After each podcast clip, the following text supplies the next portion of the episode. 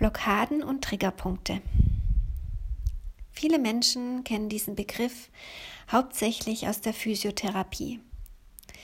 Wenn wir zum Beispiel extrem verspannt sind und unsere Bewegung nicht mehr flüssig ist, dann sagen wir meistens, ich habe da so eine Blockade. Aber viele Phänomene, die sich auf einer körperlichen Ebene äußern, können wir auch auf eine seelische Ebene übertragen. So wie wir also körperlich blockiert sein können, so kann auch unser Seelenfluss ins Stocken geraten sein.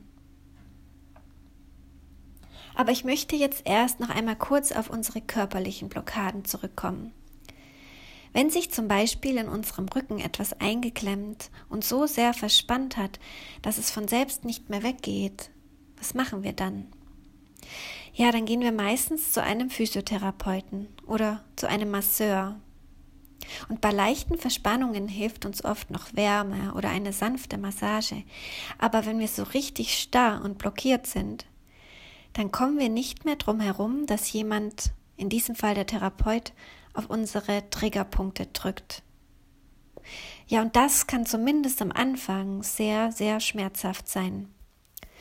Doch wenn wir es einfach zulassen können und uns nicht mehr gegen den Schmerz wehren, nicht mehr gegen ihn ankämpfen, wenn wir weiter tief ein und wieder ausatmen, dann kann sich unsere Blockade allmählich wieder lösen. Und genau so ist es auch mit unseren seelischen Blockaden. Um aus einer festgefahrenen emotionalen Starre wieder herauszukommen, braucht es manchmal gewisse Trigger also etwas oder jemand, das oder der, genau da reinpiekst, wo es besonders weh tut. Und wenn uns etwas triggert, dann kann es sein, dass wir uns für einen Moment so ganz und gar nicht mehr wohlfühlen in unserer Haut. Es kann sein, dass wir auf einmal unverhältnismäßig emotional werden, dass wir anfangen zu schreien oder zu weinen oder panisch davonzulaufen.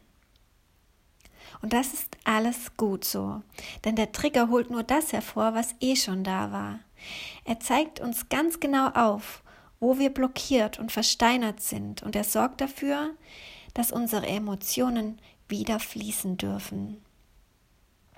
Natürlich kommen wir uns meist so richtig blöd vor, wenn uns das passiert, denn wir wissen genau, dass wir überreagiert haben.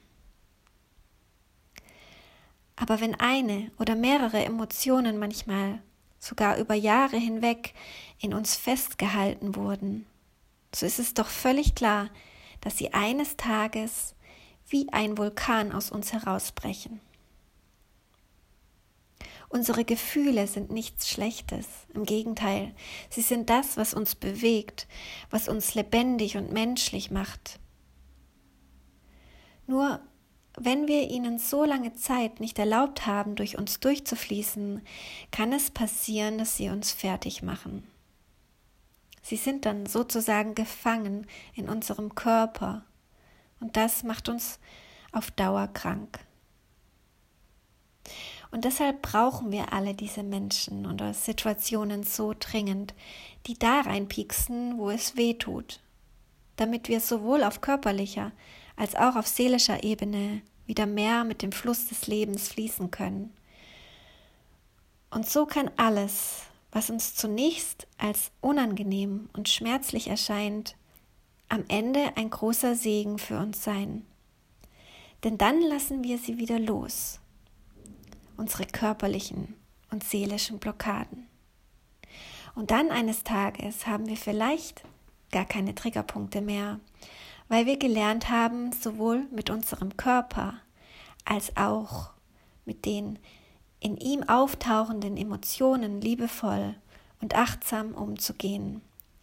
Wir haben dann gelernt, sie kommen und auch wieder gehen zu lassen, zu atmen, sie einfach fließen zu lassen, statt sie in uns gefangen zu halten.